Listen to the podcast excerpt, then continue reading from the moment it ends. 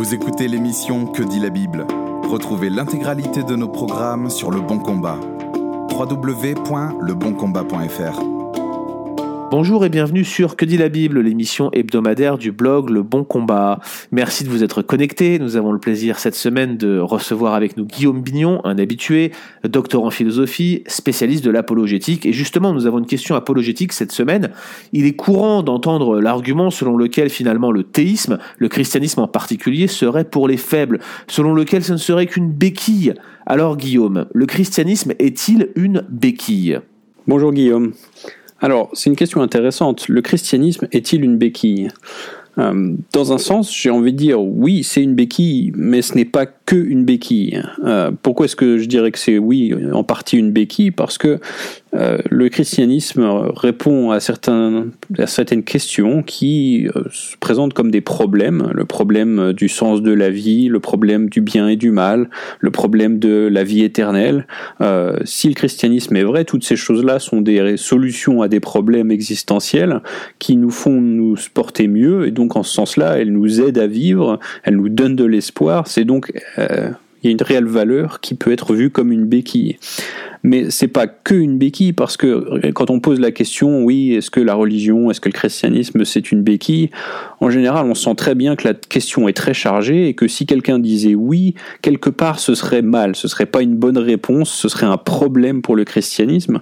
Alors il faut qu'on dépile un petit peu plus la question pour voir exactement où se trouverait le problème.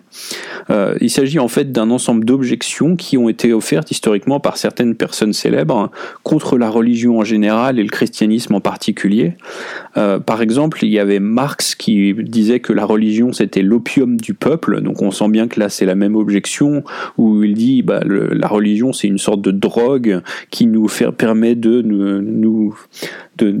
compenser quand on est dans la douleur. C'est une drogue qui va nous détourner l'attention des problèmes réels. Euh, et puis, bah, bien sûr, qui ne nous met pas en contact avec la réalité. Euh, il y avait Sigmund Freud, le fondeur de la psychanalyse, qui disait que la croyance en Dieu, c'est une sorte de fantasme qui satisfait un désir d'affirmation par une figure paternelle, ou alors on s'invente un Dieu comme étant un père absent qui va combler les désirs d'avoir un père, une, figure d'autorité euh, au-dessus de nous. Euh, le, même genre d'objection est même offerte de manière contemporaine par le philosophe français athée Michel Onfray, qui disait que lui, il, arrivait mieux à comprendre l'origine des croyances religieuses lorsqu'il voit les Bédouins dans le désert, avec le soleil qui leur brûle la tête. Il se dit que les croyances en paradis, ça prend du sens, c'est-à-dire que les, il comprend comment les, les Bédouins du premier siècle ont pu inventer leur sornette de croyances dans le paradis, c'est simplement qu'ils avaient soif et que le soleil leur a chauffé la tête.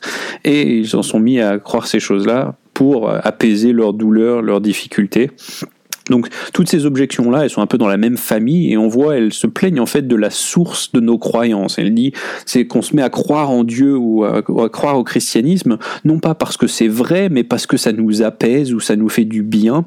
Et donc c'est un problème puisque c'est pas fiable comme système pour créer une croyance qui nous mette réellement en contact avec la vérité. Alors, j'ai envie de dire à toutes ces objections-là, ok, admettons un instant que ce soit vrai supposons que leur, euh, représentation de la façon dont on, acquiert, ces croyances est vraie. Qu'est-ce qui s'ensuit? Eh ben, ce qui s'ensuit, d'abord, certainement pas que le christianisme soit faux.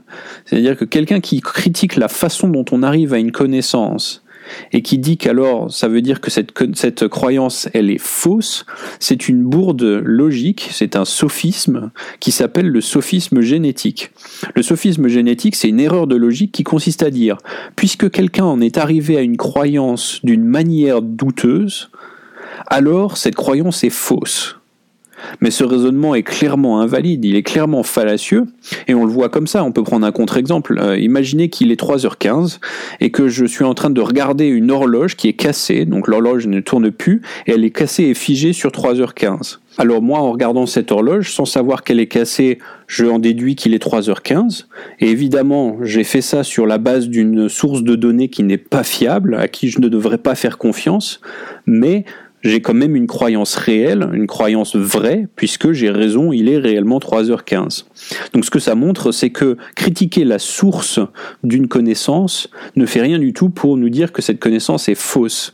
Et donc, même si Marx ou Freud ou Onfray avaient raison, à savoir que les croyances religieuses et le christianisme sont des choses auxquelles on est arrivé simplement par une source douteuse, c'est-à-dire que c'est juste une façon de nous apaiser notre douleur, il s'en suivrait pas un instant que ces croyances sont fausses, tout ce qui s'en suivrait, c'est qu'elles sont pas justifiées.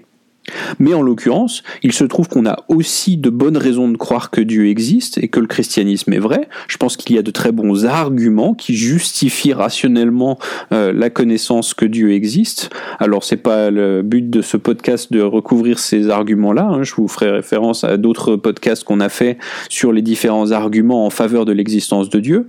Mais donc, si ces arguments-là sont existants et qu'on les a en plus, bah, le fait que le christianisme ce soit une bonne nouvelle, ce soit une béquille qui réellement nous fasse du bien.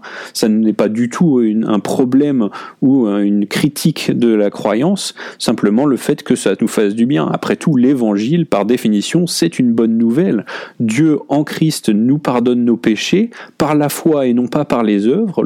la vie éternelle est quelque chose qui existe, qui est disponible et gratuit en Jésus. C'est une excellente nouvelle mais ça ne veut pas dire qu'elle est fausse sous prétexte qu'elle nous fait du bien. Et puis, en, fin de compte, il y a une chose à ajouter, c'est que cette objection-là sur la psychologie du théisme qui nous dit, bah, comme ça nous fait du bien, alors on a une bonne raison de penser que ça a été simplement inventé pour euh, apaiser la douleur, c'est une lame à double tranchant. C'est-à-dire que si réellement il y a une objection valide dans ce voisinage, alors on peut en fabriquer une autre très similaire contre l'athéisme. C'est-à-dire que l'athée se plaint que le christianisme nous fait du bien et que donc on l'a inventé pour ne pas faire face à, la vie, aux difficultés de la vie. Mais on pourrait dire le même genre de choses pour l'athéisme, puisque on pourrait dire bah l'athée finalement il rejette l'existence de Dieu, il pense que l'athéisme est vrai parce que il n'a pas envie de donner sa vie à Dieu, il n'a pas envie d'obéir aux commandements moraux de Dieu, euh, il a envie d'être le rester le maître de sa vie.